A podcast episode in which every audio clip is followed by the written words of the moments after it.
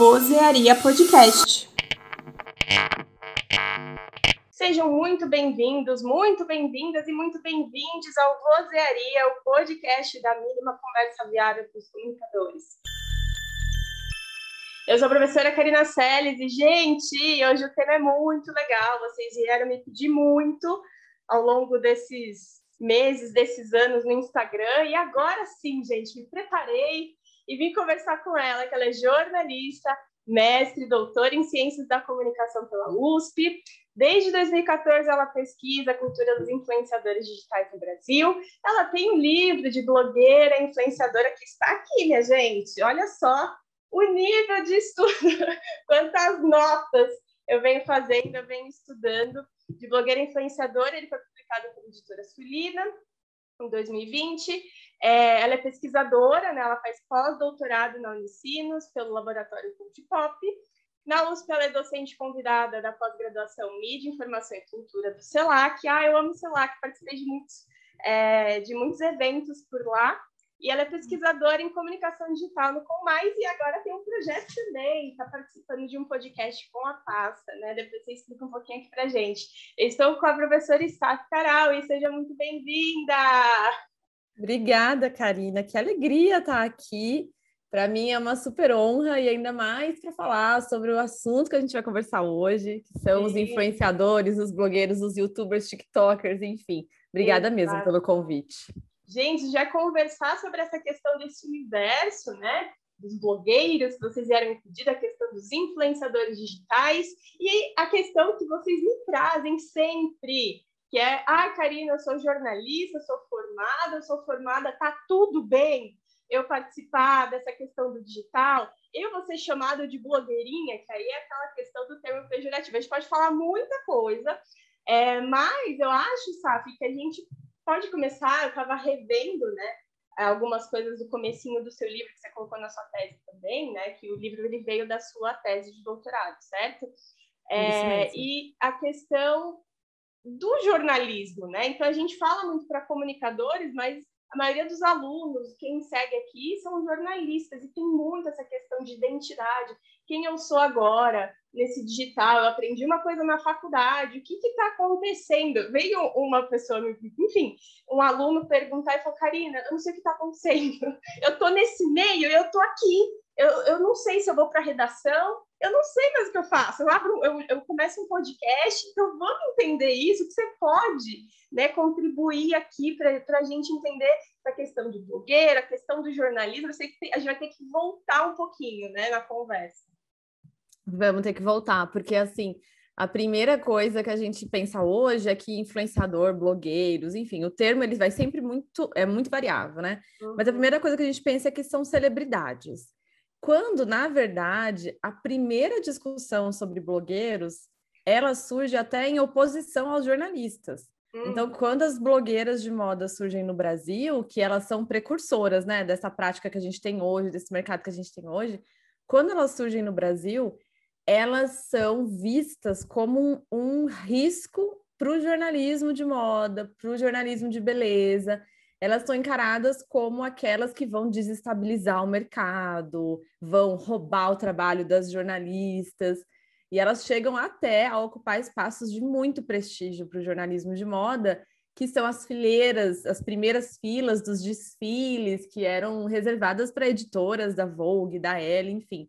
Então, eu acho que esse começo da história já mostra um pouco a, o sentimento que a gente tem hoje de que o mercado está tem alguma coisa esquisita aí. E daí o que foi acontecendo? A gente primeiro vive esse momento de muito rechaço, as blogueiras vistas como alguém que vai colocar em xeque o paradigma da expertise, que é aquele conjunto de habilidades, conhecimentos do campo do jornalismo. Mas aí depois, o próprio mercado vai percebendo que as blogueiras ocupam um outro lugar, né? Então, assim, nesse modelo hoje que a gente tem, né? Elas ocupam um lugar que não é necessariamente da jornalista de moda, nem da jornalista de beleza, nem do jornalismo cultural, tão pouco. Elas estão ali num lugar que, que brinca ali, brinca não, né? Que divide espaço com relações públicas, com o publicitário, com o jornalista, mas fundando uma profissão própria, com as próprias habilidades, com as próprias competências profissionais. Então, eu entendo perfeitamente quando você traz isso, Karina, porque eu escuto muito, assim, de jornalistas. Ah, mas os blogueiros, influenciadores, calma. Cada um tem uma função na comunicação de maneira geral, né? Cada um tem um posto, cada, uma tem, cada um tem uma competência profissional, uma habilidade profissional. Agora, estamos todos usando essas competências no digital. Hum. Aí é que, que parece que há uma confusão, mas todos estamos usando o digital, mas cada um se apropria do digital para uma função específica. E aí eu acho que cabe muito pensar que função é essa que eu tenho aqui. E é evidente que a função de um jornalista é, é uma, de um relações públicas é outra, de um blogueiro, de um influenciador é outra, né? Então, acho que tem que ter esse momento assim de respirar e reconhecer que há profissões diferentes aí. Sim, acho que do começo, né? O que, que é o jornalismo, aquela coisa que quando a pessoa entra na faculdade, começa a aprender e tal. É, tem muitos alunos que falam, não, Pro, mas isso é o jornalismo raiz. Mas, gente, é, o jornalista, ele sempre vai ser jornalista, a menos que ele não queira, certo? Que tem muita gente que vai para outras áreas e tudo mais, e tá tudo bem. Eu acho que rola muito uma confusão de identidade, que é isso que você está trazendo, que tem o jornalista, uh, vamos, vamos supor, tem a questão, né, que inclusive é um dos medos levantados na questão de começar com o digital, é, que, se, que rola muito medo assim de falar assim, Karina, é, eu tenho medo de errar. Então, assim, uhum. aquela coisa que no jornalismo eu acredito que esteja tudo bem, porque a gente trabalha com a ética e a gente trabalha com a informação. Então é uhum. óbvio que o jornalista, né, que está fazendo a sua matéria lá, pode ser hard news, pode ser a sua reportagem, enfim, ele vai precisar checar. É uma coisa que a gente sempre fala, então assim, checar, checa de novo, vendo com mais fontes, aquela coisa toda do basicão de jornalismo. Só que quando o jornalista cai no digital, eu acho que tem muitas outras coisas, e não estou só falando, Saf, quando ele cai em redações, né, em grandes conglomerados. Acho que em qualquer coisa que ele queira fazer, rola essa dúvida, porque ele fala, tá bom, eu não vou, que eu sou muito adepta, né, essa questão de você entender o digital, acho que a questão da educação midiática é importante também para o jornalista, porque ele aprende com uma base, e aí quando ele chega no, no digital, ele não consegue encaixar, e aí rola medo, rola vergonha, rola frustração, a pessoa não se entende ali e não consegue fazer nada em relação a isso, porque é isso que você falou, entender os dois papéis. Você tem o papel de jornalista para os alunos que querem trabalhar com digital, desenvolver algum projeto, alguma coisa, que por enquanto não é o que a gente está falando aqui, mas existe essa possibilidade, você também tem que pensar que você vai criar e ter outros papéis junto com o de jornalista. Então, são coisas diferentes. Então, é isso que a professora está falando. É, o, o, jornalismo ele tem que checar. Mas, assim, eu falando em projetos digitais, a gente tem que fazer é, uma evolução contínua. Então, a pessoa fica muito focada na perfeição, que sim precisa em relação aos tipos de matéria, ao que você vai fazer, ao que você está escrevendo, porque é uma responsabilidade, só que no digital você precisa se abrir um pouquinho, senão você não vai conseguir desenvolver nada, né? Você fala é. muito sobre essa questão aqui no livro, dessa questão do histórico do jornalismo, traz vários autores legais, conta um pouquinho, só para o pessoal entender, para enfatizar isso. Não, e você foi falando, Karina, eu fiquei pensando também que o digital é o espaço da experimentação, né? É o espaço para que a gente possa desenvolver novas habilidades, é, pensar novos formatos. Eu acho que essa é a riqueza do digital, para o jornalismo especialmente, né? Então não há por que existir esse medo de ocupar esse lugar. E também eu fico muito pensando aí numa outra questão, é, como a gente está agora lidando com desinformação, essa é um, uma tarefa, né? Acho que é um, uma questão ética para todos nós. E, e quando eu penso em desinformação, eu penso muito que talvez tenha alguma relação com o tempo que o jornalismo levou para ocupar os espaços das redes sociais.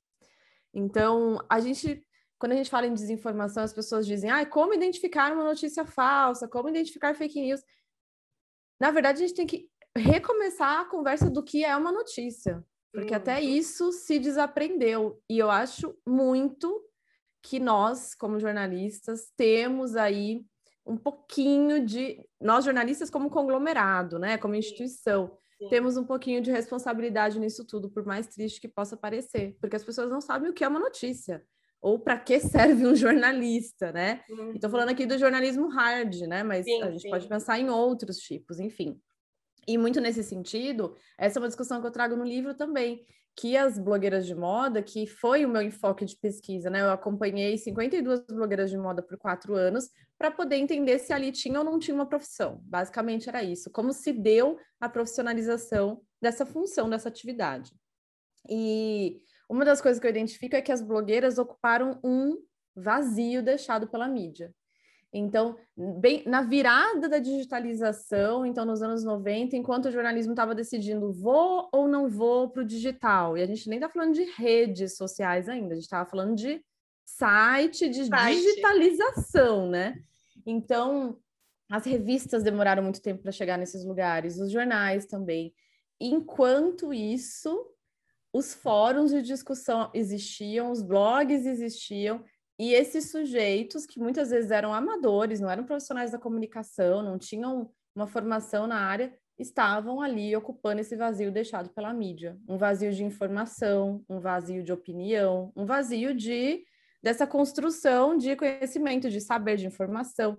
Então, esse vazio foi ocupado rapidamente pelos blogueiros, não só blogueiras de moda, mas blogueiros de diversos nichos de mercado, né?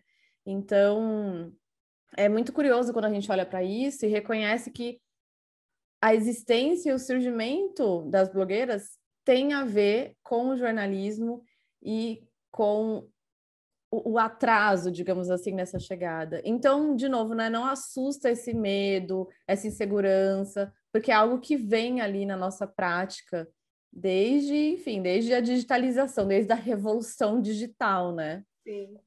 É, isso que você está falando, eu vou, vou, ser bem sincera, a impressão que eu tenho é que, bom, desde antes começou, eu, eu sou da turma, Saf, que eu comecei estudando lá, né, com aqueles computadores, né, grandes e tal, não diagramava, por exemplo, no pacote Adobe, diagramava no PageMaker, aquelas coisas assim, e aí a matéria, ah, era bem complicado de entender de HTML, aquelas coisas mais antiguinhas, assim, e a impressão que eu tinha, é, que eu ainda tenho, é o digital começou a surgir, né? Eu lembro muito sobre essa questão histórica que você aborda aqui também, é, no livro da professora Poliana Ferrari, né? Ela também fala sobre isso e fala, gente, foram surgindo, e foram surgindo também a questão dos jogos, ela fala do The Sims e tal, então isso começou a, a gerar uma questão de comunidades e tal, e, e, a questão da informação mesmo, que é o que você fala, fala, muito bem, outras pessoas, pessoas comuns, né, as pessoas, a população lá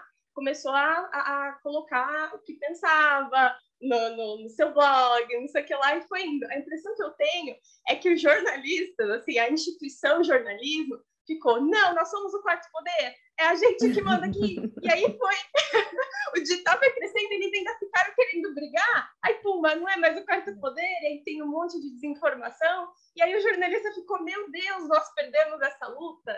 Ou então eles ficaram muito com os olhos, né? Quanta, eu não sei na sua época de graduação, mas quantos seminários foram feitos falando que a TV ia acabar, que o impresso ia morrer e não sei o que. É. Eu acho que o foco foi, tá acabando, tá acabando, mas assim, não ficaram pensando o que que a gente pode fazer com isso que surgiu. Eu acho, eu, eu sempre fico pensando nisso, a impressão que eu tenho que o jornalista fica extremamente reativo, ainda querendo fazer aquela comunicação top-down que você aborda aqui também.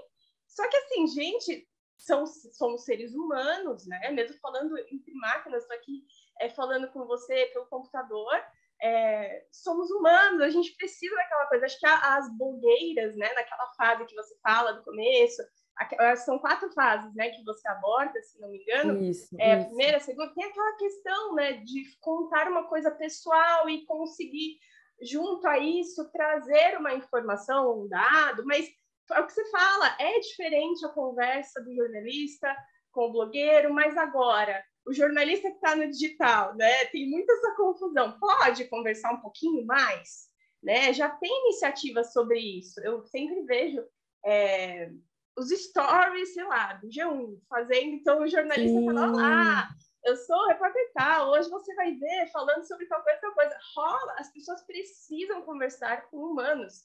Se for aquela coisa institu é, institucionalizada, coisa toda certinha, tipo aquele, a, é, a, a, bancada do Jornal Nacional lá dos anos 80, anos 90, o pessoal tinha que ter o mesmo corte de cabelo e tal, e não podia respirar diferente. É, é. Não, não rola identificação, né? Tem muita coisa é. que a gente pode levantar daí.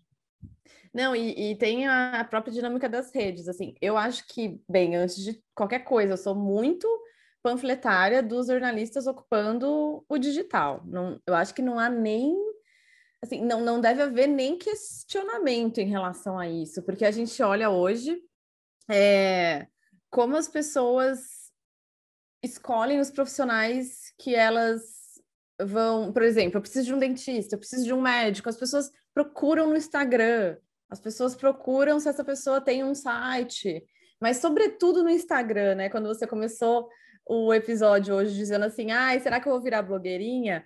Esse, esse, esse apelido, ele vem muito de, ah, eu vou dar um, vou procurar aqui o arroba da pessoa no Instagram. Então, do médico, do dentista, do arquiteto, da nutricionista, do personal trainer, por que não do jornalista? Então, assim, eu já parto desse pressuposto. É impraticável impraticável a gente não pensar formas de ocupar o digital. E aí os projetos, Karina vai dar conta aí com, com quem tiver, né, bolando alguma coisa, porque os projetos são muitos, muitas Sim. possibilidades, né? E aí, nessa sua, nesse seu ponto de conversar com humanos, o jornalismo como instituição, tem um, um, uma pesquisa da, chamada Trust Barometer, que eles medem a confiança que a gente tem em instituições ao longo dos anos, da Elderman, essa pesquisa. E a cada ano que passa, a nossa confiança em instituições vai se fragilizando, se fragilizando, se fragilizando. Em 2020, a nossa confiança no jornalismo era pífia, assim, 2019 ou 2020. E, e nas grandes corporações também, então, assim, instituições políticas. Então, veja, por que que isso acontece? Porque a gente tem vivido uma virada importante, que é essa virada da pessoalidade. O digital fez isso. O digital imprimiu uma nova característica nas relações que a gente estabelece com instituições. Então, aquilo que era coletivo e formal passa a ser individual, passa a ser um a um. A gente quer ver quem é o dono do New York Times, quem é o jornalista do New York Times, porque a configuração das redes é essa. As redes foram desenhadas para que as pessoas estabelecessem relações um a um. Eu com você, você com outra pessoa. E não mais um para muitos, que é esse desenho do top-down, do jornalismo tradicional, de um para muitos. Então, é quase assim, contrassenso você esperar que as pessoas ainda queiram é, consumir informação nessa lógica quase que indiferente assim para os anseios que as pessoas têm hoje. Isso não quer dizer que o jornalista necessariamente tem que, ah, vou, vou mostrar a rotina da minha vida, vou mostrar. Não é preciso se você não quiser. Se quiser, tá tudo bem, somos livres, adultos, né? Mas não é preciso. O que é preciso é entender que hoje a gente vai, como consumidor, como leitor, como cidadão, valorizar esse tipo de comunicação. E tem mais ainda nessa comunicação. Ela é uma comunicação que prevê coprodução. Então, os influenciadores fazem muito isso. É algo que eu falo no livro quando eu falo de comentários do blog.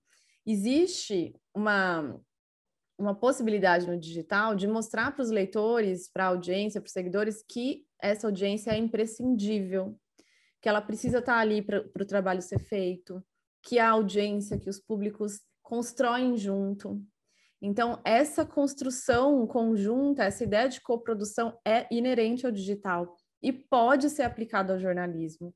Por anos a gente viu o jornalismo cidadão, né? Então, assim, ai, mande a sua, a sua filmagem do buraco da rua da sua casa. É, o digital eleva isso, torna isso maior ainda, né? Torna um, um... A gente não entra mais em contato só com o produto final, a gente entra nas etapas da produção desse produto. Eu não pego e só leio a notícia final, eu faço parte dessa produção. E aí isso a gente vai apropriando, né? Não é a pessoa sentar lá e escrever, mas é como você consegue forjar isso nas redes sociais? Como é que você consegue construir um ambiente em que exista essa percepção de coprodução?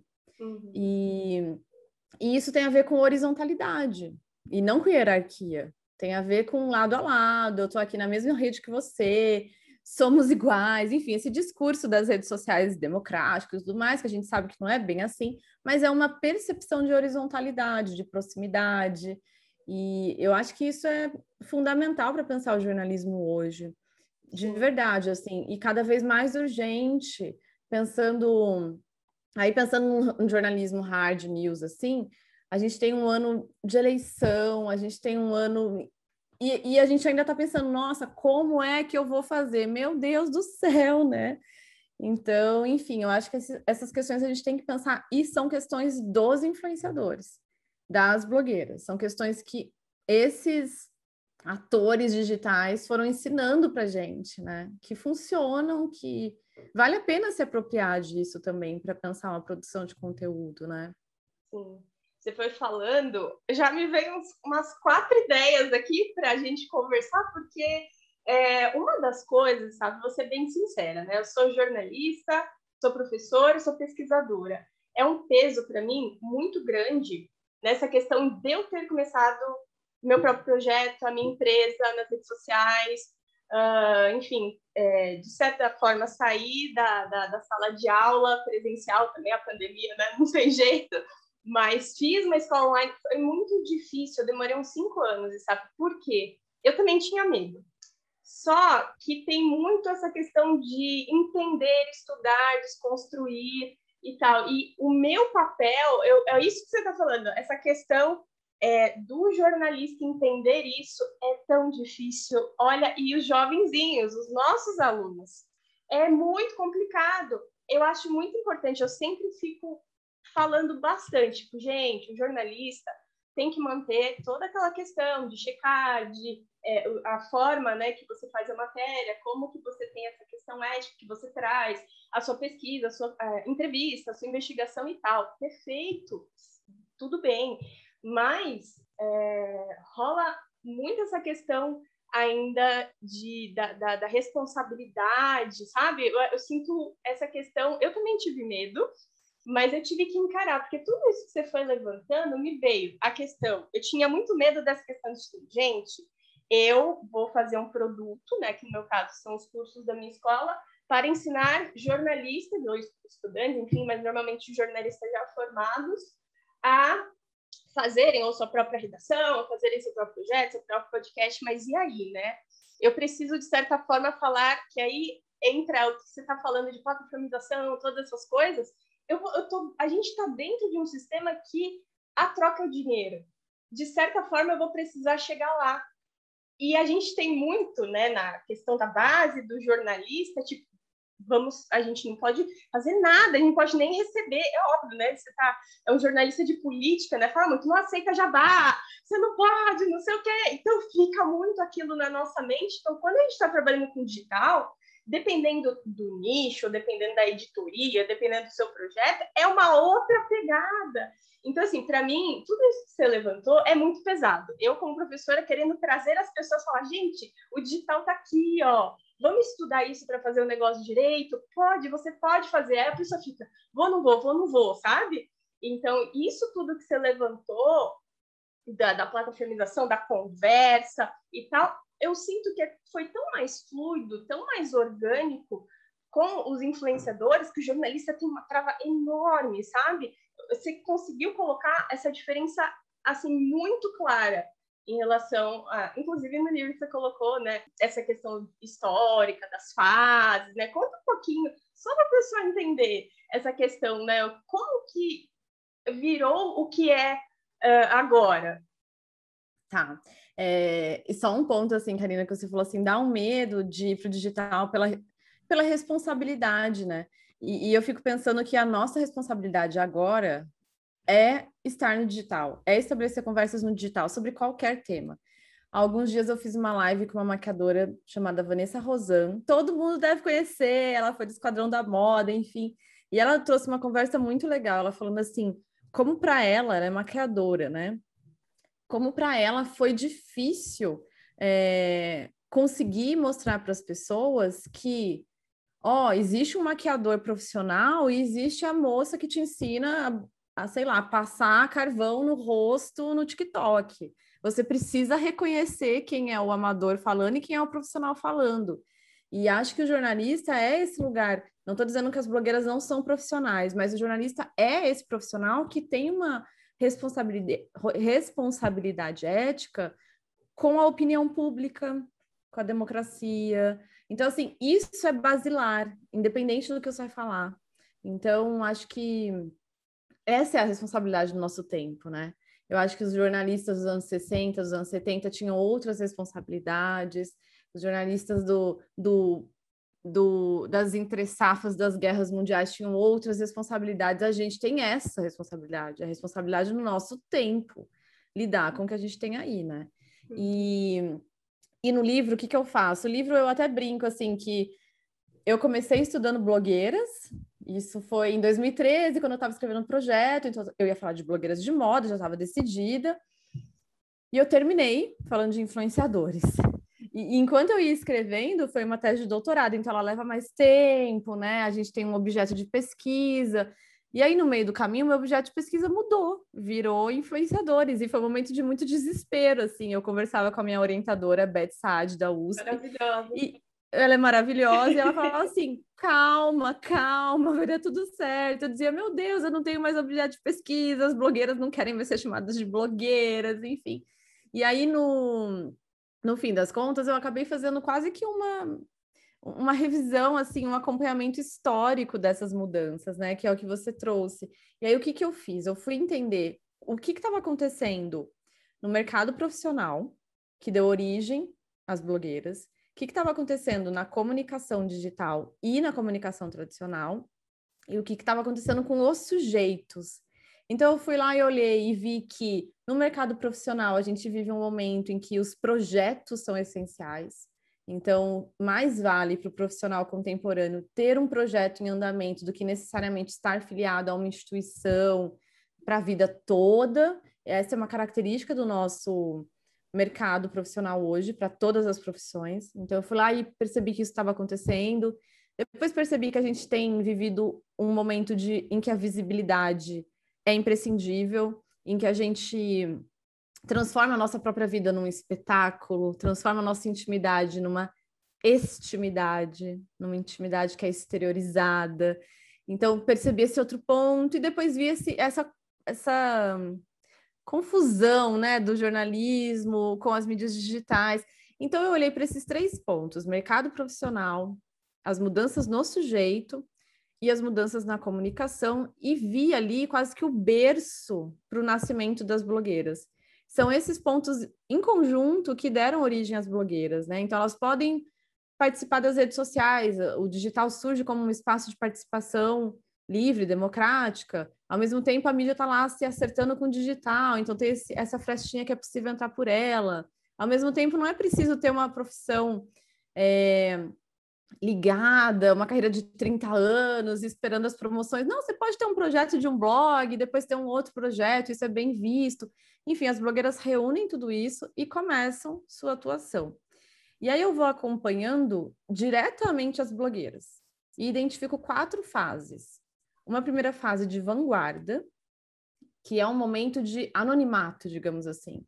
As blogueiras estão lá nos blogs delas, quietinhas, construindo comunidades, que é um ponto super importante, mostrando o valor do conteúdo que elas produzem, mostrando o valor delas como sujeitos que detêm algum tipo de conhecimento, de habilidade. Então, esse é um momento de vanguarda, de construir esse reconhecimento, digamos assim, né?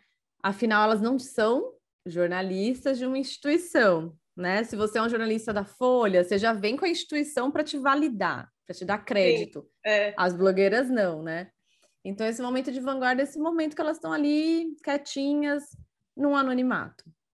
Depois vem um momento de legitimação que acho que é o mais importante, e para os jornalistas que estão ouvindo a gente, é um, um, momento que vai fazer parte também de quem tem intenção de criar projetos digitais.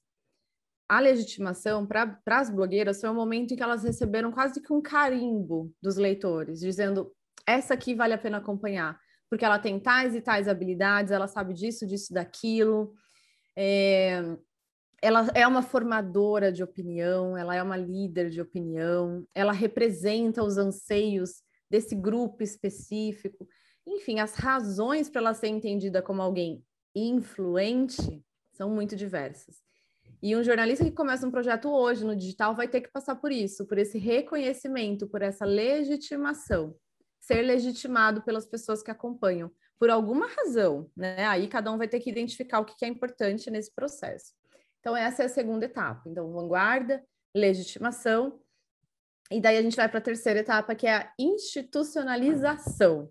Uma etapa institucional, e daí a gente já falou de instituição várias vezes hoje, né? E, uhum. e, você pode me perguntar, mas ué, como assim uma instituição das blogueiras? Isso não existe. Mas a etapa de institucionalização é aquela em que as marcas entram no espaço dos blogs. Então, aquele espaço que era completamente amador passa a ser atravessado pelas marcas e pela instituição mercado publicitário. Então a gente começa a ver as blogueiras fazendo as primeiras parcerias comerciais, os primeiros publis, a gente começa a ver até o Conar entrando aí na jogada, né, como um regulador dessa atuação.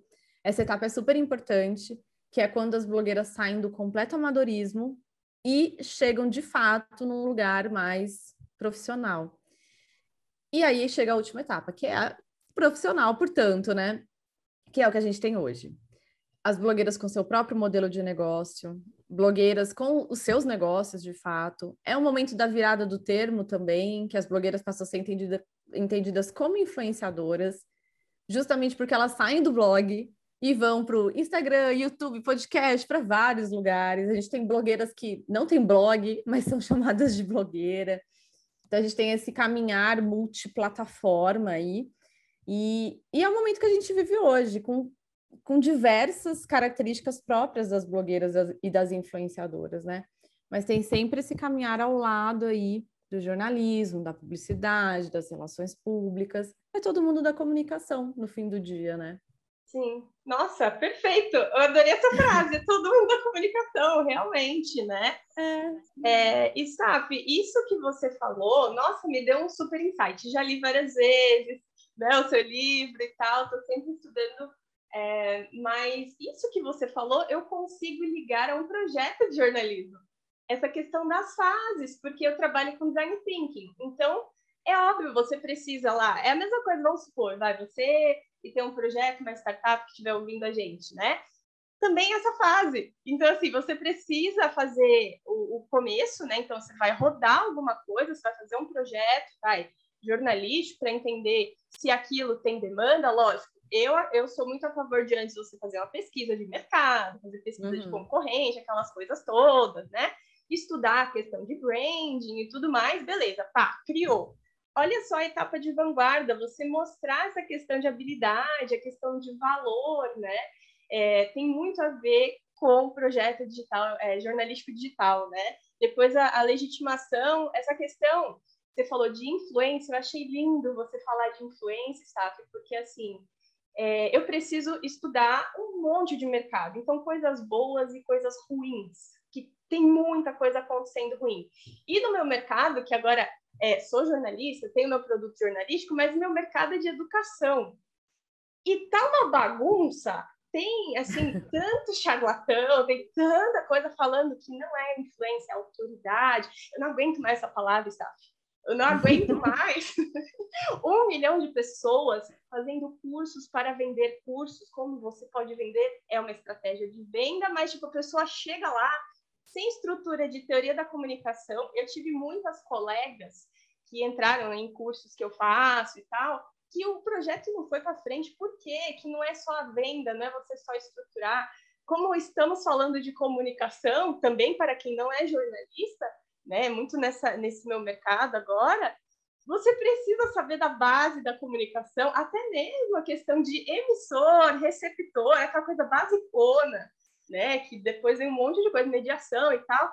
As pessoas não sabem disso ainda, sabe? Isso é um problema gravíssimo, Acho que a educação midiática também é um papel do jornalista em relação a isso. Eu acho que não só do jornalista, acho que até nós, como professores, pesquisadores, de alguma forma, né? É, eu acho que o seu livro tem outras pessoas que falam sobre isso. A Sinara, a Sinara Moura, assim, fica na minha cabeça direto, porque ela fala, nós devemos ocupar os nossos espaços também, né? Eu acredito que o seu livro é uma forma também de é, de aproximar né, a, a, as pessoas do que você está produzindo uh, na academia, né? Então, uhum. acho que uhum. isso entra muito nessa questão. Gente, tem coisas que estão realmente sendo. Uh, eu não sei se essa é a palavra, está deturpadas na internet. Então, quando você entra na internet, tem tanta informação, é tão óbvio, que as pessoas já chegam lá. Acho que também por isso talvez justifique o medo não sei, né, de começar a fazer algo, de ser mais um ali naquele é, mar vermelho ali, né, de um monte é... de projeto igual e tal, talvez isso também, né, é, ajude a, a, que não ocorra, inclusive, a questão da legitimação. Então, acho que a comunicação, as pessoas entenderem como funciona esse mecanismo que vai mudando sempre, acho que é muito importante. E essa questão da institucionalização, falei certo? Institucionalização é, das marcas, dos públicos e tal, é uma coisa que ainda incomoda o jornalista, porque dependendo se você está com o seu papel nas redes sociais como jornalista, é, voltado à questão de ética, né, você não pode fazer, a menos que você tenha uma outra função né, ali né, no seu projeto, né? Enfim. Uh, e essa questão de institucionalização, ontem eu estava assistindo, eu não terminei de assistir um vídeo que é de um podcast da Patrícia Brasil, se não me engano, ela sonha, ela faz, uhum. e ela estava entrevistando a Nina Secrets e a mãe dela. Então, é uma coisa, eu acho que do final de janeiro e tal, eu estou assistindo ainda.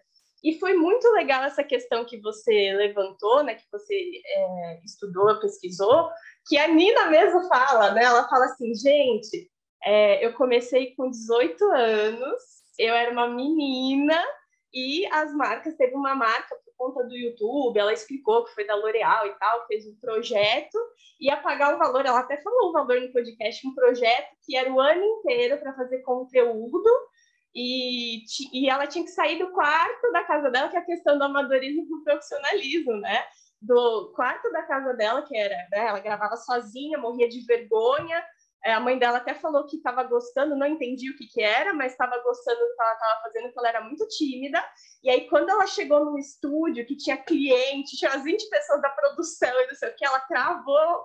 Aí eu falei, gente, ah. interessante essa nova, né, que surgiu essa profissão, como foi acontecendo, né? Até mesmo de desenvolvimento pessoal mesmo, né? De características que a pessoa vai quebrando. E eu acho que tem um lado bom e, e dessa questão de desenvolvimento pessoal, mas ainda eu, eu me sinto um pouco incomodada, sabe? Algumas pessoas, principalmente do jornalismo, o, o raiz, tá? O tradicionalzão, que fala ainda que o repórter não pode aparecer, que tem que aparecer a notícia. Para você que está na TV, que é repórter de TV e está fazendo lá a sua abertura, escrevendo e tal, eu ainda concordo, né? Que aí uhum. tem muito professor que fala assim, meu Deus, o, o repórter apareceu mais do que a notícia e tal. Aí é muito confuso para o aluno e depois, né, recém-formado e tal, entender essa questão que, de alguma forma, de certa forma, não só a questão visual, ainda assim no digital pede muito que se bote a cara no sol, né? eu, eu acredito que tem, tem autores que fazem essa questão crítica disso, né? É muito complicado, porque sempre, nunca, é, na, na, comunicação, né? É muito complexo.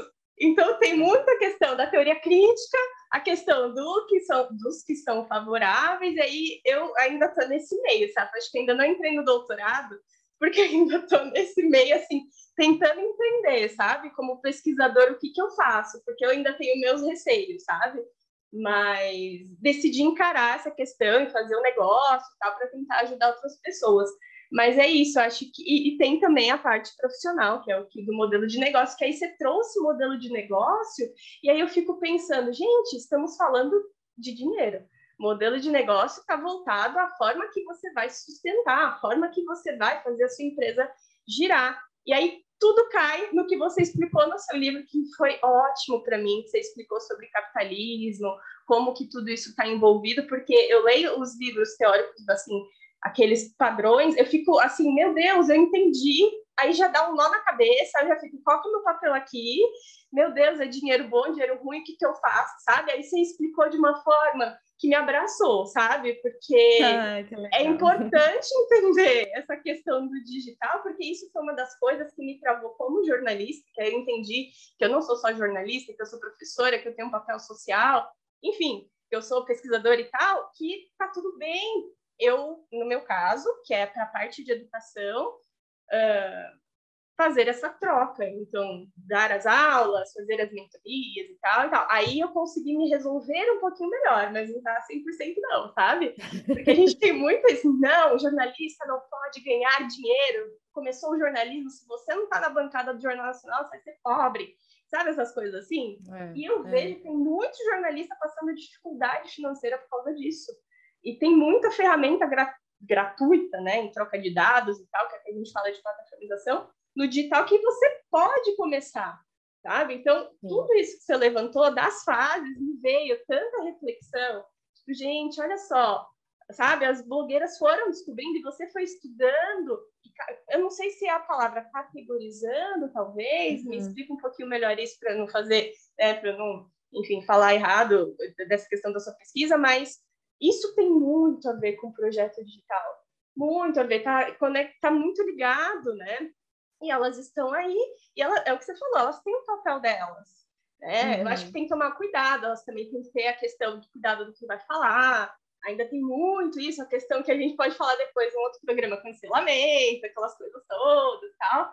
Mas o jornalista ele tem um pouquinho isso no DNA, tem que tomar um cuidado, ainda continuar aquela questão vigilante de entender qual que é o papel dele no digital e tal, que talvez não tenha muito esse filtro é, com algumas pessoas, né, alguma uma porcentagem das influenciadoras que às vezes acaba dando umas derrapadas e é muito complexo, né, falar disso. A gente entra hum. num outro caminho, né? Então, tudo isso que você foi falando foi me levantando várias coisas, assim, entendendo um pouco melhor.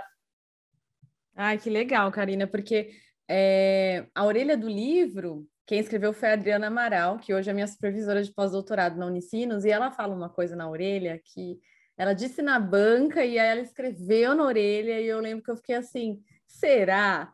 Que ela disse que o, li o meu livro, a minha pesquisa, não, não vai narrar só a história das blogueiras, mas a história da internet comercial no Brasil. Então ela ampliou. Uhum. E quando, depois do, da publicação do livro, eu tenho trocado ideias com muitas pessoas de muitos segmentos, e uma vez eu entrei numa discussão sobre podcasts como os podcasts fizeram o mesmo desenho das etapas. Começaram na vanguarda, então ali no anonimato, poucas pessoas ouviam podcasts, comunidades de interessados em podcasts foram para a legitimação, para esse momento da gente reconhecer que os podcasters são formadores de opinião, são influentes. E quando você falou assim, ah, as pessoas agora ensinam a ser autoridade, a influência ela pode derivar de vários aspectos.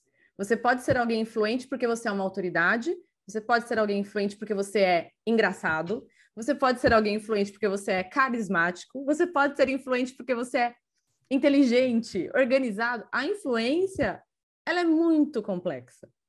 Então, é, achei legal você trazer isso da autoridade. Não é só via autoridade que a gente se torna influente né? São várias possibilidades para fazer isso. A gente pode ser influente pelo afeto, né? Eu sou uma pessoa muito afetuosa, muito carinhosa e sou influente na minha família, no meu grupo de amigos por isso. Então, assim, quando você falou de alguns termos parece que se deturparam ao longo do tempo, acho que influência foi um desses termos. E, e aí, voltando no podcast, né? Os podcasters passam pela, por esse anonimato da vanguarda, depois vão para a legitimação, que é esse momento de mostrar o valor da produção, se colocar como formador de opinião. Depois a gente viu uma onda dos podcasts que passaram a ser a principal fonte de renda de muita gente. Institucionalização, via parceria com marcas, as marcas entrando nos podcasts. E hoje a gente tem podcasts profissionais, podcasters profissionais que vivem integralmente disso, que têm seus próprios modelos de negócio. Então, é, quando a professora Adriana Amaral falou assim, acho que você está mapeando a internet comercial no Brasil. E eu fiquei, não, não, calma, é, o trabalho é muito menor. Mas hoje eu fico olhando e é o desenho da internet mesmo, né? Essas etapas da própria internet.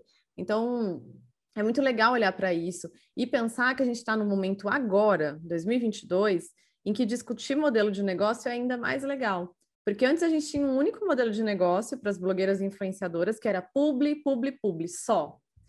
Agora, as possibilidades são diversas. Então, a gente tem influenciadores, blogueiros, youtubers que têm financiamento coletivo, que têm aqueles modelos de apoia-se, de, de contribuições mensais, e influenciadores que têm projetos outros que não só nas redes sociais. Então, que tem. Eu acompanho muitos booktubers, que são youtubers que falam de livros, e eles têm clubes de leitura fechados, que eles cobram mensalidade para fazer parte desse grupo. A gente tem blogueiras que lançaram linhas de produtos físicos mesmo, né? Então, assim, hoje discutir um modelo de negócio é muito legal. E é tão legal que vai abarcar o jornalista que não vai aceitar fazer uma publicidade, está tudo bem, mas há outras formas de pensar um modelo que se sustente. Não, essa fantasia né, de que a gente vai trabalhar sem estabelecer relações de trocas monetárias, isso não existe, gente. Assim, não, não existe. Nosso trabalho ele precisa ser remunerado e bem remunerado. É um trabalho urgente, né? Então, acho que essa ampliação das possibilidades de financiar o próprio trabalho de monetizar o próprio trabalho, enfim, como se diz, acho que ajudou, acho que abriu mais espaço, assim. Não é só fazendo público uma marca XYZ, é pensando outros caminhos também, né? E acho que isso pode aliviar os jornalistas, assim, e, e pensar outras formas de, de, de colocar essa cara no sol, né, que você mencionou. E uma coisa que eu escuto muito, assim, duas coisas que quando você ia falando eu fiquei pensando. Eu escuto muito, muito, muito jornalistas dizendo, mas eu tenho mesmo que colocar minha cara? Eu tenho mesmo que aparecer? Às vezes não, eu não sei qual é seu projeto. A gente tem uma infinidade de projetos bacanas nas redes sociais que não tem o rosto de alguém.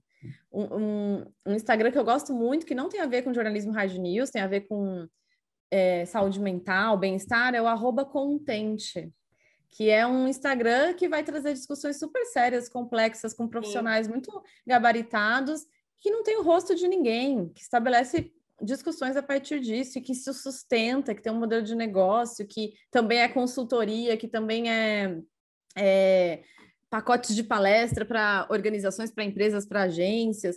Então ninguém aparece ali. Isso também é identificar o que é importante para o seu próprio objetivo, para a sua atuação, né? E, e, e, e, essa semana ainda, eu, eu dei uma palestra no curso de jornalismo da Universidade Federal do Ceará, falando sobre como construir, como assessorar participantes de reality shows. Mas como eu não sou assessora de imprensa, eu fui discutir os ADMs, né? Para quem assiste Big Brother deve, e para quem não assiste, né? Porque testar em todos os lugares, Sim. deve ter visto assim é, o sucesso dos administradores das fanpages, dos perfis no Instagram, do Twitter, dos participantes que estão lá confinados. E veja só, né? Era uma palestra para os alunos de jornalismo. Um outro tipo de atuação, e um aluno perguntou: então eu não vou ser. Olha, eu achei tão legal assim, ele me mandou uma mensagem depois por DM. Ele, então eu não vou ser jornalista, vou ser social media? Eu falei, pode ser que sim, e tá tudo bem, porque a formação do jornalista vai dar outras ferramentas para ele ser social media. Então, alguém que é social media formado em publicidade tem uma perspectiva de atuação. O formado em jornalismo, outra perspectiva. Então, cada um vai oferecer para aquela equipe de gerenciamento de mídias digitais competências muito diferentes e necessárias para um posicionamento nas redes, né? Então, acho que esse desenho do jornalista, de alguém que senta, apresenta na bancada do jornal, eu acho que, assim, nós somos a última geração que entrou no jornalismo com essa intenção. Eu acho que hoje, assim, as intenções são muito diferentes e tem a ver com o digital. Eu aposto fortemente que os alunos que hoje entram no jornalismo entram porque gostam de ler e de escrever, mas porque vem no jornalismo uma maneira de chegar nas redes sociais. Por falar em criar seus próprios projetos, vamos dar uma pausa rápida no programa para lembrar você, jornalista, que o curso de organização de tempo da Expande Educação está com inscrições abertas. Nele você vai aprender a gerenciar melhor o seu dia a dia para entender como ter tempo para você e também para criar o seu próprio projeto jornalístico. Acesse expandecursos.com.br para conhecer esse e outros cursos ou clique no link que está na descrição. Agora vamos voltar com o nosso programa. Gente, vocês estão vendo que não sou só eu que estou falando? Gente, é pós-doutora, sabe? Por favor, senão eu fico parecendo que eu sou aquela professora chata. Toda semana eu estou falando, gente, crie os seus projetos digitais. No começo vai ser zero reais, depois zero reais em relação ao que você vai investir. Se você não tiver, tá tudo bem. Mas vai uhum. produzindo. Tem muito aluno que tem problema de escrita, produza, sabe? Escreva, faça a multimídia, começa a fazer um vídeo, não precisa aparecer. Isso do não precisa aparecer é uma das travas. Né? E aí eu deixo muito claro, né? Eu apareço, várias coisas eu faço dentro da minha editorial e para mim tá tudo bem. Foi uma quebra de paradigmas, de crenças, de várias coisas, mas tá, eu tô indo bem do que eu acredito. Tem muita coisa que eu não mostro e para mim tá tudo bem. Só que uh, tem projetos, ó, então Content, é o content.vc, não é? Esse, é isso mesmo. Content.vc, eu sigo eles também. E tem um que ela não é jornalista, mas ela é muito a favor, ela trabalha com marketing e ela é muito a favor da questão do marketing que você não precisa aparecer. Eu acho que o nome dela é Ellen, eu acho que o projeto ah, dela é, é Branding Lab, alguma coisa assim. Uhum, é isso né? mesmo, ela é faz é maravilhosa. ela faz infoprodutos e ela deixa isso muito claro. Ela mudou totalmente por conta dessa questão de personalidade, até em relação é, à forma que você quer falar, como que a gente fala das pessoas, até como você quer conversar. E tá tudo bem, sabe? Eu sou uma professora que eu não posso. Eu falo, olha, cada um tem a sua etapa, cada um tem o seu caminho. Você vai no que você achar pertinente para você, que não adianta fazer um projeto digital e ficar desconfortável, né? E, uh, uh, enfim, para o seu projeto, para o objetivo do seu projeto. Então, tá tudo bem, tem várias formas de fazer. Dá para fazer é, vídeo, você não precisa estar tá sempre aparecendo. Faz vídeo com imagens, né? Que a gente fala, ou imagens da internet liberadas, né? Free e tal. Ou você filma alguma coisa que tem a ver e não precisa aparecer. Dá para fazer coisas belíssimas, né? E trabalhos audiovisuais, enfim, incríveis. Quem tem muita vergonha é, de aparecer e acha que está tudo bem com a voz, porque também tem isso, né? Vergonha de ouvir sua própria voz, odeia ouvir sua própria voz, vai fazer um podcast, mas vai treinando. Tem problema de dicção? Eu também tenho, gente. Comecei esse programa toda travada e vou soltando, sabe? É, e tá tudo bem, você vai melhorando, né? Quebrar um pouquinho essa ideia da perfeição e fazer, lógico, sabendo né, o que você vai fazer e tal, mas rola muito isso. Parece que vai ter um, uma instituição da vergonha. você vai fazer algo errado e vão apontar na sua cara assim, publicamente, falar: essa pessoa errou porque ela gaguejou no começo do podcast, porque ela não soube o que ela estava falando. Parece que tem um negócio, né? É, eu não sei se é da sociedade, tem também a questão interna, né? De você com você mesmo, se autocriticando e tal e aí a pessoa não faz. É, e aí tem projetos que você não precisa aparecer, que a Caissá estava falando aqui. Não, e até, Karina, essa questão da vergonha também tem muito a ver com a organização da mídia, né? Então, assim, se um jornalista erra num ao vivo, no Jornal do Meio-Dia, ele tem que voltar, se retratar, dizer desculpa, isso custa dinheiro, custa uhum. aquela minutagem do jornal ao vivo. Se a gente pensa no jornalista do impresso, é, às vezes quem está ouvindo nunca nem viu isso na vida, mas o jornalismo do impresso, né? é, no jornal impresso, vinha no dia seguinte uma errata dizendo o que, que tinha saído errado nas notícias do jornal anterior. Isso custa dinheiro, porque aquela errata tá ali no lugar de uma publicidade no lugar, em 3 centímetros, que caberia uma publicidade de uma, sei lá, funerária da cidade, que não pôde comprar esse espaço porque teve que botar a bendita errata do jornalista que apurou equivocadamente. Hoje, gente, no digital, até essa retratação, até esse pedido de desculpas é gratuito. Então a gente carrega isso da própria mídia. O pedido de desculpas é um problema na mídia, porque é caro demais é caro. A gente não tem mais isso no digital. Você volta, se retrata. Se for preciso, às vezes é só coisa da sua cabeça, né? Exatamente. Dessa cobrança, dessa exigência. Mas até o movimento de voltar a se retratar mostra algo que é muito valioso para o jornalismo, que é esse cuidado com a apuração, esse cuidado ético com a notícia, com a informação, ainda que a informação seja, sei lá, como combinar um batom rosa com uma sombra roxa. Não sei qual é o tema que você está abordando, ainda que seja esse, e você volte e diga: olha, gente, roxo e laranja, estou olhando aqui no círculo cromático, não fica bem. Tá tudo certo. Isso também tem a ver com a legitimação, com você mostrar os valores que norteiam o seu trabalho. Olha, ela voltou para se explicar mais, para dizer que não é bem por aí, ou para dizer que conversou com uma pessoa. Isso também tem a ver com esse valor, com esse valor que você constrói de autoridade, de enfim, seja lá o que for, né? Então, isso é o mágico do digital. O digital deixa rastros da sua responsabilidade com aquilo que você faz. O digital ele permite que as pessoas testemunhem o seu esforço para chegar onde você quer chegar. E isso é muito bonito, não fica nada atrás da cortina. Então, do dia zero até o dia 100, as pessoas estão testemunhando o seu esforço e o exercício para chegar lá. Não é à toa que a gente vê um monte de blogueira que, quando faz o primeiro publi, os seguidores vibram, falam que maravilha, que legal que você fez essa publi, você merece. Por que, que os seguidores fazem isso? Porque testemunharam do dia zero ao dia da primeira publi, que é importante para aquela blogueira, para aquela influenciadora, para aquela youtuber. Comecem a reparar quem está ouvindo, presta atenção naquele influenciador que você começou a seguir bem pequenininho e quando começou a prosperar, as pessoas começaram a vibrar junto. É isso, assim, então não há razão para a gente temer, e eu digo também de um lugar, Karina, assim, de muito desconforto, desconforto em certa medida, porque você também fez mestrado, fez mestrado na USP, você sabe como é como a academia enxerga estar no digital. Então, para mim também é muito arriscado e problemático. Eu sempre falo quando dou entrevista que estar no Instagram não vai me ajudar a passar num concurso. Na verdade, vai pesar contra, né? Muito, dependendo de, de quem é que vai me selecionar, vai pesar muito contra. Mas eu acho que, assim como sendo jornalista, mas também sendo pesquisadora, a minha função de pesquisadora é levar discussões adiante.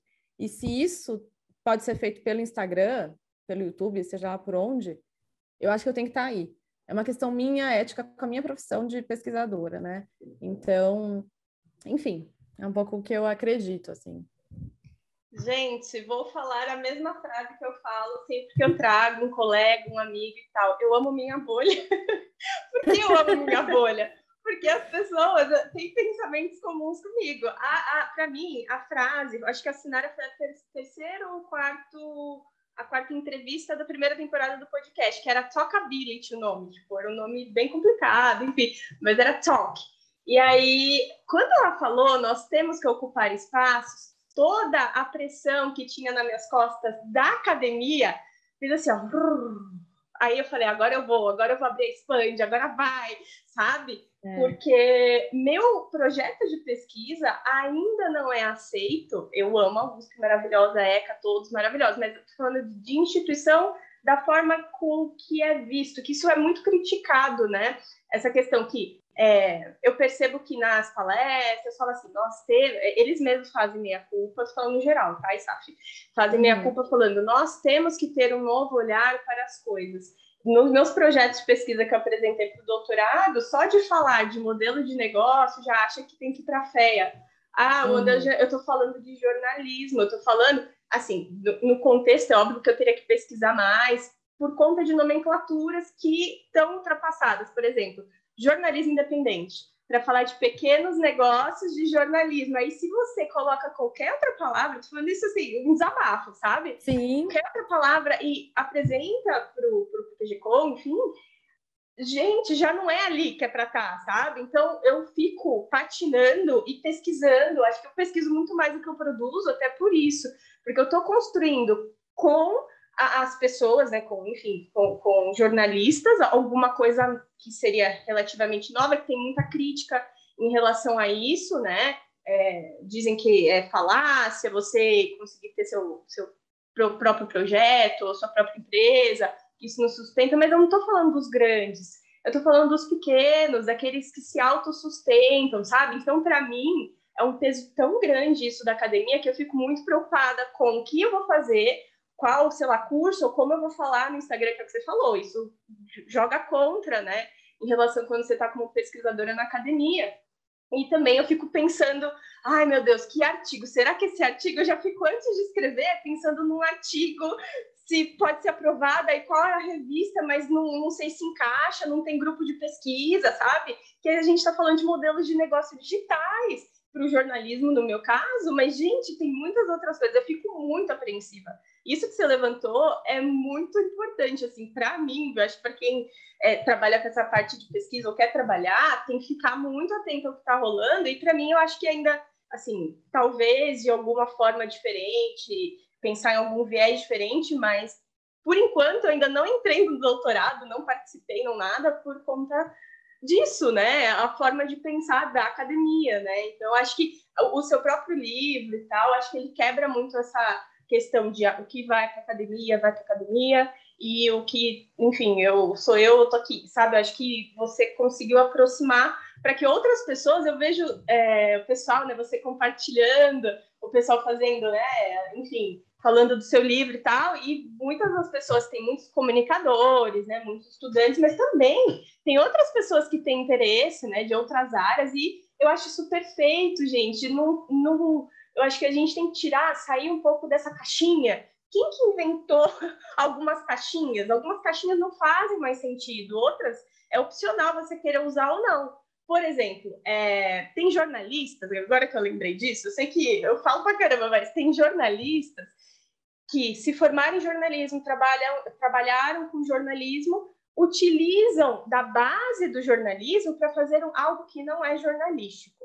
Por exemplo, é, a Foquinha, é, Natália Arcuri, é, Carol, Pin, é, Carol Pinheiro, né? Carol, que é da. Enfim, é Carol Pinheiro, né? Que é com K, e elas são jornalistas, sabe? E tá tudo bem, gente. Acho que a gente tem que soltar um pouco isso. Acho que a mesma pressão que eu sinto, vai, com a academia, acho que vocês sentem pelo jornalismo e tal. E, gente, vocês podem criar algo diferente utilizando as bases do jornalismo. Acho que é isso é, é interessante pontuar aqui. Acho que você levantou isso. Acho que isso está me trazendo, Isaf. Essa conversa acho que é muito mais para mim também, né? Ah, que espero legal. que vocês, jornalistas, também consigam entender e destravar um pouco sobre essa questão toda do digital, é, jornalista pode ser blogueiro? O que, que é a questão do blogueiro? A Insaf falou muito bem aqui, ela explicou. Gente, vamos eliminar, tirar essas travas, sabe? Eu acho que é importante a gente desenvolver, porque senão a gente fica super frustrado. Pensem vocês daqui 10 anos, é, sentados trabalhando em algo que vocês não gostam. Tem muita gente que já faz isso no dia a dia para conseguir pagar as contas. É, não estou falando que é tudo lindo, bonito, maravilhoso, mágico, que vai acontecer, você vai ficar milionário. Não é isso. Mas fazer um negócio que você goste em algum momento da sua semana, sabe? Quero produzir uma escrita. Quantos, que nem você falou, além de clubes de leitura, tem grupos de escrita para você desenvolver uma escrita afetiva. Tem muitos projetos. Mac Domingo é uma jornalista também, que ela faz esses projetos. Então, assim, tá tudo bem você criar algo, mesmo sendo jornalista, utilizando é, é, esse projeto e se mostrando como jornalista em um momento, em outro momento deixando claro que aquele não é um conteúdo jornalístico, que é alguma coisa mais solta, tá tudo bem, né? E aí eu lembro uma coisa, Saf, que, é, gente, eu trabalhei com a ISAF na mesma equipe, né, numa universidade, e uma coisa que eu lembro que você falou uma vez na sala dos professores ficou na minha cabeça. Você falou do conteúdo do YouTube, que na época, não sei se ainda é assim, tem o conteúdo Hub, o conteúdo Hero e o conteúdo, esqueci outro nome. São três tipos de conteúdo que normalmente o YouTube né, fala para ir fazendo, enfim. Explica um pouquinho esses tipos de conteúdo. Não sei se você lembra das nomenclaturas, mas eu lembro que você falou isso. Eu acho que eu estava até bisbilhotando essa conversa, foi com uma outra professora. Aí eu fiquei olhando assim para vocês conversando, tipo, gente, é verdade, né? Eu posso trazer um conteúdo pessoal na medida que eu quiser, mostrando ou não mostrando o que eu quiser, é, um conteúdo informativo, um, enfim, um outro conteúdo de dica, um outro conteúdo, sei lá, de vlog, eu posso fazer o que eu quiser. Eu falei, gente, me dá uma clareada, olha só, olha os detalhes, que eu sou, coisa. eu sou inteira, sabe? Porque eu fico prestando atenção em todos os professores ali na sala dos professores e eu fui absorvendo as coisas, sabe? Ficava ali no meu ambiente. Desculpa. Não, não, imagina, eu fiquei aqui pensando, nossa, com quem será que eu estava conversando sobre o que, que eu estava falando? E a gente passava o dia todo na sala todo, dos professores, né? Todo, a gente todo. falava de tudo. Que bom que eu falei sobre coisas sérias em algum momento. Mas essa discussão do YouTube é bem legal mesmo para quem está ouvindo o podcast, que o YouTube tem. Ele ensinava, antes o YouTube tinha um espaço aqui em São Paulo. É, esqueci até como, chama, como chamava, gente, mas era um espaço do próprio YouTube que eles ofereciam cursos. E aí eles estimulavam que os produtores de conteúdo pensassem em vídeos a partir de três perspectivas: help, hero e hub. O help. Então, são essas três palavrinhas com H. Então, help, de ajuda, do inglês, né? Então, o conteúdo help é aquele conteúdo que as pessoas vão procurar no YouTube na hora que elas precisam de uma ajuda com alguma coisa. Então, assim, você vai fazer arroz e você queimou o fundo da panela e você quer saber como, sei lá, aproveitar o arroz que queimou, sei lá, o que, que você quer fazer, né? Enfim, o que, que você vai fazer? Vai no YouTube e vai buscar alguma coisa para te ajudar. Isso é o conteúdo help, que as, as, pessoas vão o tempo inteiro buscar por ajuda. Eu sei, Karina, que você tem vídeos, por exemplo, como entrar no mestrado, como estudar para prova. Isso é 100% conteúdo help. Sim. E aí, dentro do seu próprio canal, do seu próprio projeto, você pode ter conteúdos hub. O que, que é hub? Né? Hub daquela aglutinação da comunidade, da conexão. Então, o conteúdo hub é um que vai fazer com que as pessoas que estão dentro do seu canal se sintam conectadas com você. Que, então, é um vídeo que vai gerar uma sensação de comunidade. Então, você tem dentro do mesmo projeto conteúdo help, que ajuda alguém, que ensina alguma coisa, que é instrucional em alguma medida, né? Você vai ter um conteúdo hub, que é aquele quentinho, confortável, que traz aspectos de comunidade, que mostra quem você é. E aí pode ser qualquer coisa, gente. Pode ser assim, desde, sei lá, o vlog, que todo mundo conhece, mas pode ser também pergunta sobre você ou não, mostrando como é que você se organiza no seu dia a dia. É até uma mescla, né, de help com hub, que vai dando pistas de quem você é e da comunidade que você tem ao seu redor. E o, o, o último conteúdo é o hero, de herói mesmo, que é um conteúdo que extrapola a sua comunidade. E aí eu vou dar um exemplo que acho que é muito emblemático do YouTube, que é a Jut Jut, com o vídeo Não Tira o Batom Vermelho. Ah, sim! Nossa, Esse verdade. vídeo da Jujut, gente, foi assim, acho que o primeiro vídeo dela que viralizou, em que ela falava para a mulher não tirar o batom vermelho porque um cara disse para ela que tinha que tirar, que aquilo era muito vulgar. E eu e Karina estamos nós duas na gravação de batom, um vermelho e um, enfim, é, quase vermelho. E aí eu lembrei disso também. E aí, o vídeo da Jujut tem esse aspecto de vídeo hero, porque ele extrapola ajuda, conexão. Ele vira, assim, quase que o ganhador do Oscar dentro daquele canal que ela tem e que chega em muita gente, que leva ela para as capas de revista. E esse vídeo, ele é exige mais produção, exige outro tipo de trabalho. Ele não é um vídeo que você vai fazer toda semana, talvez seja um vídeo a cada semestre, não sei. Mas tem a ver com esses outros todos. Então, o vídeo Help tra traz gente nova para o seu trabalho, o vídeo Hub faz as pessoas ficarem ali, e o Hero é aquilo que te consagra, digamos assim, numa temática, numa discussão.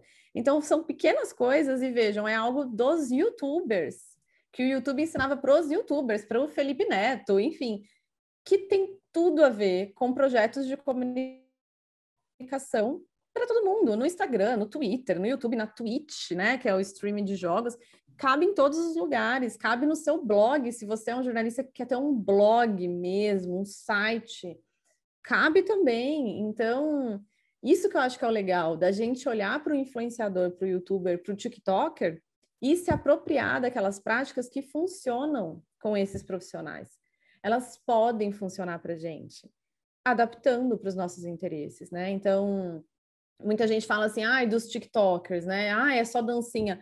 Não, gente, não é só dancinha. Convido a entrar no TikTok e olhar como é que as pessoas têm usado a ferramenta, porque o TikTok é a ferramenta dos vídeos curtos, da edição fácil, da, do voice over, né, que é a gravação por cima de tudo facilitado.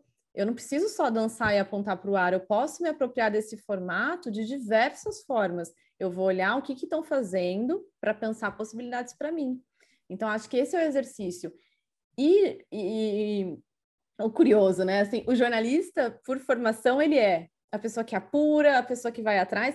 Como é que a gente está desperdiçando essa nossa competência de ficar fuçando as redes sociais, de olhar a trajetória de youtubers de sucesso, tiktokers de sucesso e aprender com essas trajetórias, trazendo algumas coisas. Não é fazer o que eles fazem, mas trazer para a sua atuação. Eu acho que esse é o barato da internet.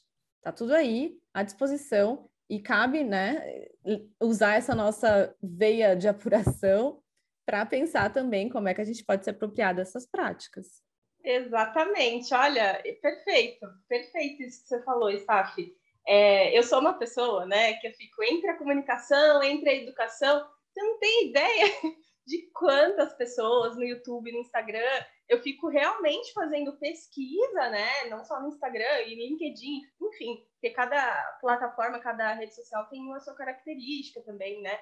O TikTok eu achei extremamente viciante. Eu coloquei no meu celular para começar a ver. Quando eu vi, eu perdi quatro horas do meu trabalho. Eu fiquei com medo tão grande que eu tinha estagiária na época. Eu falei, por favor, você fica olhando as trends, fica olhando as coisas, porque senão eu não vou conseguir. É muito bom, mas assim, é bom no nível que o pessoal é extremamente criativo. Assim, as coisas que a gente vê, sabe como fala de brasileira criativo, mas, gente, tem uma que você fala, gente, que genial! como eu nunca pensei nisso antes, sabe? É uma coisa questão de texto, um time certo que você faz alguma coisa, não necessariamente dance, né? É, com, com uma música, é perfeito, assim, é muito criativo, isso estimula muito a criatividade, né? Então é importante pesquisar. E eu faço muito isso, né? faço muito benchmarking, todas essas coisas aí, para sempre ir melhorando. E isso é um processo digital, né? Você vai melhorando. Se eu comecei é, fazendo alguma coisa que para mim hoje não faz sentido, eu não sou obrigada a continuar fazendo. Eu sou, enfim, dependendo do meu projeto, eu tenho que deixar isso claro e tá tudo bem. Você tem que entender só os caminhos que você vai, os seus objetivos, né? Acho que também tem muito a ver com isso. Você ter um pouco de clareza. É, tá tudo bem você querer é, eu sou muito a favor de você querer trabalhar nas grandes, em TV, tem muitos alunos que têm esse sonho, mas também você não pode fazer alguma coisa para eles te verem, que é o que o professor Sérgio Quintanilha sempre fala. Quem quer trabalhar, que ele é professor de jornalismo automotivo, quem quer trabalhar com carro, começa a escrever, começa a treinar, começa a fazer matérias, entra em contato com as assessorias, monta um site, ou monta, enfim, né? Quantos youtubers, né, que não têm a formação de jornalismo estão fazendo jornalismo automotivo. E isso, gente, é muito doido. Eu não estou falando assim, ai, não, eles não são. Não é isso. Mas, gente, cadê os jornalistas que querem trabalhar com isso que não tem o seu projeto ainda, sabe? Acho que essa discussão que a gente levantou aqui é, pode trazer muitas outras, é, muitos outros caminhos, né? Então, se vocês quiserem, gente, deixa no. Vou deixar lá no Vozearia Podcast, vou colocar no, no Spotify, tudo. Vocês mandem recado para gente, peçam outros temas, que a ISAF volta aqui, né, para falar sobre outros temas. Com certeza. Conte comigo, Karina. Eu acho que a ideia é essa: estimular, pensar possibilidades, né? Acho que a gente tem que lidar com esse mutável e esse incerto da comunicação a professora Beth Satt fala uma coisa que eu acho muito bonita, assim, que uma das características de quem trabalha com comunicação digital ou pesquisa comunicação digital é a resiliência. E a resiliência tem a ver com essa possibilidade de experimentar, não deu, voltei, vou tentar de novo, vou olhar para o que tem aí, né? Então, enfim, espero que a nossa conversa tenha mostrado um pouco esse, esse olhar para o digital e que tá tudo bem ser jornalista e ser blogueirinha também, né? Não é um problema, enfim. Obrigada demais pelo convite, eu Karina. Eu que agradeço, Saf. É, vou deixar também a, o arroba da professora Saf no Instagram, que ela também coloca discussões atualizadas muito importantes, né? Então é isso. Obrigada, Saf. Super beijo. Um beijo, Karina. É, obrigada. obrigada. Obrigada a todo mundo que nos ouviu. Obrigada. Tchau, tchau.